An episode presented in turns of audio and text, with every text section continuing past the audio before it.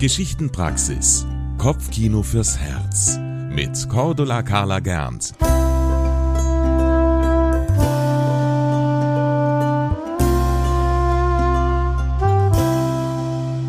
Hallo liebe Zuhörerinnen und Zuhörer. Heute nehme ich euch mit auf einen orientalischen Marktplatz. Wer von euch schon einmal im Orient auf Reisen war und auf den bunten Märkten unterwegs, der weiß, dass dort eine große Lebendigkeit herrscht. Es gibt nicht nur viel zu sehen und zu kaufen, sondern da sind auch Geschichtenerzähler, Musikerinnen, Musiker und auch der ein oder andere Zauberkünstler oder Wahrsager. Und von so einem erzählt die heutige Geschichte. Es war einmal ein Mann, der war ein guter Kerl, besaß aber weder Tatkraft noch Verstand. Nun war dieser Mann mit einer Frau verheiratet, die war so klug, wie er einfältig war. Ihr Name war Jarada, das bedeutet so viel wie Heuschrecke. Eines Tages sagte Heuschrecke zu ihrem Mann, Lieber Mann, wir haben nichts mehr zu essen im Haus, du musst losgehen und Geld verdienen. Wie soll ich denn Geld verdienen? Ich kann doch nichts und weiß auch nichts. Niemand wird mir Arbeit geben.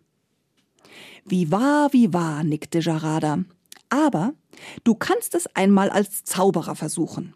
In diesem Gewerbe ist viel Geld zu verdienen. Geh einfach auf den Marktplatz der Stadt, setz dich dorthin und erzähle den Leuten, dass du weiße Magie betreibst und jede Menge Zauberformeln kennst, um sie vor aller Art von Unglück zu bewahren. Ach, Heuschrecke, jammerte der Mann. Wie soll ich das denn anstellen? Ich kann doch keinen Buchstaben vom anderen unterscheiden. Dummkopf, lachte Jarada. Seit wann muss man denn lesen oder schreiben können, um Zauberamulette anzufertigen? Blättere einfach in einem dicken Buch, mach ein paar Kritzeleien mit dem Stift aufs Papier und alle werden das Buch für ein Zauberbuch und deine Notizen für eine Geheimschrift halten und mit diesen Worten gab sie ihm ein dickes Buch, ein Schreibetui, welches er sich an seinen Gürtel hängen konnte, und Papier dazu. So machte sich der Mann also auf den Weg zum Marktplatz und verkündete laut, dass er ein Vaterfall sei, ein Zeichendeuter und Meister der Magie. Wo ein Betrüger ist, da sind die Betrogenen nicht weit. Der Mann von Heuschrecke machte gute Geschäfte. Er malte und schrieb Zauberformeln gegen den bösen Blick, fertigte Amulette an, die vor Gewehrkugeln schützen sollten, er versprach Schutz vor Fieber und verordnete allerlei Zaubermittel. Und am Ende der Woche sah er sich im Besitz von mehr Geld, als er je durch ehrliche Arbeit verdient hatte. Sein Ruf sprach sich schnell herum. Die Leute erzählten sich von all den Heilmitteln, die er verschrieb, vom bösen Zauber, den er gebannt, und von anderen Wundern, die er vollbracht hatte. Eines Tages nun, als der Vaterfall an seinem üblichen Platz auf dem Markt saß, da kam eine Frau auf ihn zu und flüsterte O weiser Mann, ich bin in Schwierigkeiten und ich brauche deine Hilfe. Kannst du ein Geheimnis für dich behalten? Der Zauberer nickte mit ernstem Gesicht. Dann hör zu, was mich bedrückt. Ich bin eine Dienerin im Haus des Kalifen, und vor ein paar Tagen, da sah ich in einem Zimmer den kostbaren Ring des Kalifen liegen. Und was soll ich sagen, da kam Scheitan, der Teufel, über mich, und ich nahm den Ring mit. Seitdem herrscht großes Gezeter und Geschrei wegen des verschwundenen Ringes, und ich will jetzt von dir wissen, ob meine Tat entdeckt werden wird. Der falsche Magier tat so, als würde er sein großes Zauberbuch zu Rate ziehen, und er blätterte darin hin und her und sagte schließlich, oh, die Sterne stehen gegen dich, du musst den Ring loswerden. Ja, lieber den Ring als meinen Kopf, jammerte die Dienerin, was soll ich tun? Der Magier schlug noch einmal sein Buch auf und riet ihr dann, den Ring sogleich in den Stadtbrunnen zu werfen. So soll es geschehen, sagte die Dienerin dankbar und entlohnte den Vater Fall reichlich für seinen Rat. Als der Zauberer nun zu Hause ankam, erzählte er Jarada, was er an diesem Tag erlebt hatte. Da eilte Heuschrecke sogleich los, besuchte ein paar Freundinnen am Hofe des Kalifen und erzählte ihnen ganz nebenbei, dass ihr Mann ein großer Zauberer sei und dass er mit Hilfe seines magischen Buches den fehlenden Ring gewiss wiederfinden könne. Nun erzählten die Freundinnen dies der Frau des Kalifen weiter, und diese erzählte es dem Kalifen weiter, und so wurde der falsche Magier alsbald zum Palast gerufen, um den Ring herbeizuschaffen. Er schlug wie immer sein großes Buch auf, kritzelte darin herum und riet dem Kalifen, in den Stadtbrunnen zu schauen. Darin würde er den Ring finden. Und so war es. Der Kalif war hoch erfreut und belohnte den weisen Mann fürstlich. Wie es der Zufall wollte, wurde kurze Zeit später im Palast des Kalifen eine Truhe mit Juwelen geraubt. Sofort schickte der Kalif nach dem weisen Magier und befahl ihm, in seinem Zauberbuch nachzusehen, wo die Truhe hingekommen war. Da geriet der Scharlatan in größte Verlegenheit. Er blätterte hilflos in seinem Buch herum und wusste nicht, was er tun sollte. Endlich aber sagte er O Beherrscher der Gläubigen, mein Buch gibt mir hier keine klare Antwort. Ich muss nach Hause gehen und meine Zauberformeln sprechen. Der Kalif runzelte verärgert die Stirn, denn er war es gewohnt, dass alles, was er wollte, sofort erfüllt wurde.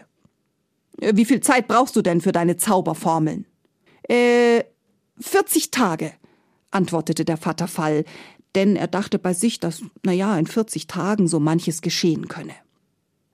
Gut, sagte der Kalif, aber wenn du nach Ablauf der 40 Tage nicht weißt, wo die Truhe ist, dann verlierst du deinen Kopf. Bekümmert kehrte der Magier zu Jarada, seiner Frau, zurück und verbrachte den Rest des Tages mit Weinen und Beten. Die Diebe aber, welche die Kiste mit den Juwelen gestohlen hatten, hörten, dass der weise Magier, der bereits den verlorenen Ring des Kalifen gefunden hatte, beauftragt worden war, die Schatztruhe zu suchen. Da beschloss der Anführer der Diebe, die insgesamt 40 an der Zahl waren, einen von seiner Bande als Kundschafter zum Haus des Zauberers zu schicken, und der sollte herausfinden, ob der Zauberer ihnen bereits auf der Spur war. So schlich sich also bei Einbruch der Dunkelheit einer der Diebe an das Haus heran, presste sein Ohr an die Tür und lauschte. Und da hörte er den Zauberer, der tief seufzte und zu seiner Frau sagte Oh, Heuschrecke, mein Weib, jetzt haben wir schon den ersten von den vierzig. Er wollte damit sagen, dass sich der erste der vierzig Tage, die ihm für die Schatzsuche verblieben, bereits dem Ende näherte. Aber der Dieb, der an der Tür lauschte, bezog die Worte auf sich. Und er lief zu seinem Anführer zurück und rief Der Zauberer weiß alles. Ich hab gehört, wie er zu seiner Frau sagte Das ist der erste von den vierzig. Da bin ich geflüchtet. Wir müssen mehr herausbekommen, antwortete der Anführer der Diebe. Und am nächsten Abend schickte er einen anderen Räuber zum Haus des Magiers.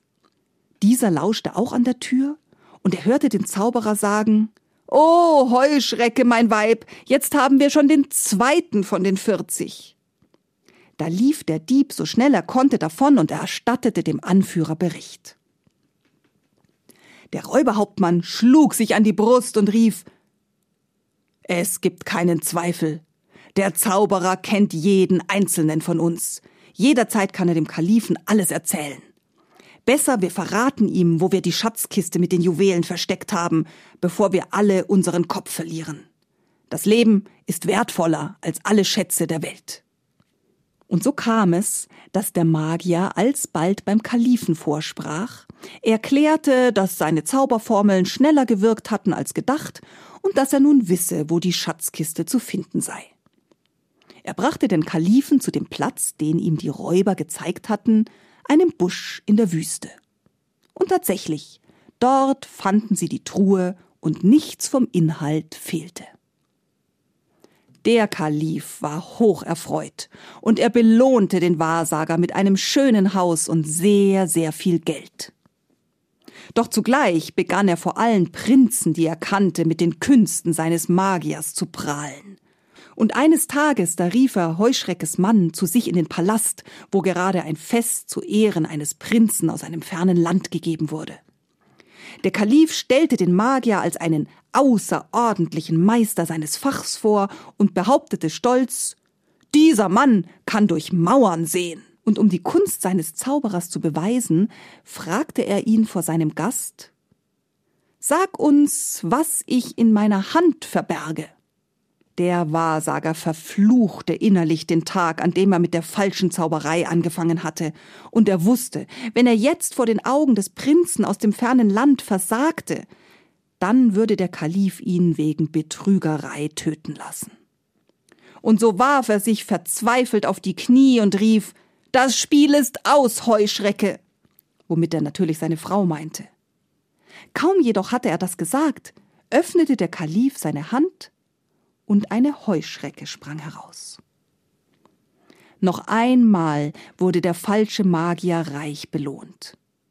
Doch als er an diesem Abend nach Hause kam, sagte er zu seiner Frau, der Zufall hat mir dreimal geholfen. Noch einmal fordere ich das Glück nicht heraus. Ich hänge diesen Beruf an den Nagel.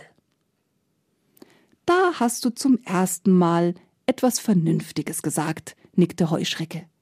Wir haben nun Reichtümer genug und so lebten sie glücklich und zufrieden. Das war eine weitere Folge der Geschichtenpraxis. Kopfkino fürs Herz mit Cordula Carla Gernt. Jeden Samstagmorgen neu im MKR, immer um 20 vor 8. Die Geschichtenpraxis ist eine Produktion des katholischen Medienhauses St. Michaelsbund. Wir machen auch Ihren Podcast.